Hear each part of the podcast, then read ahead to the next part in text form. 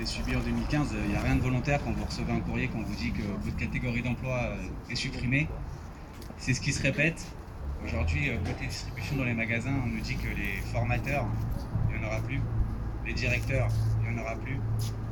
Plus de la moitié du back-office est supprimé.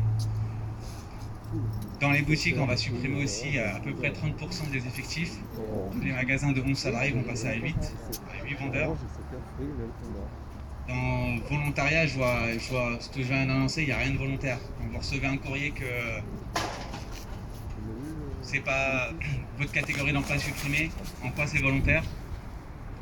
Ça, met- ça, ça vous indique tout simplement que vous êtes indésirable et on vous fait comprendre que vous devez partir. C'est inadmissible.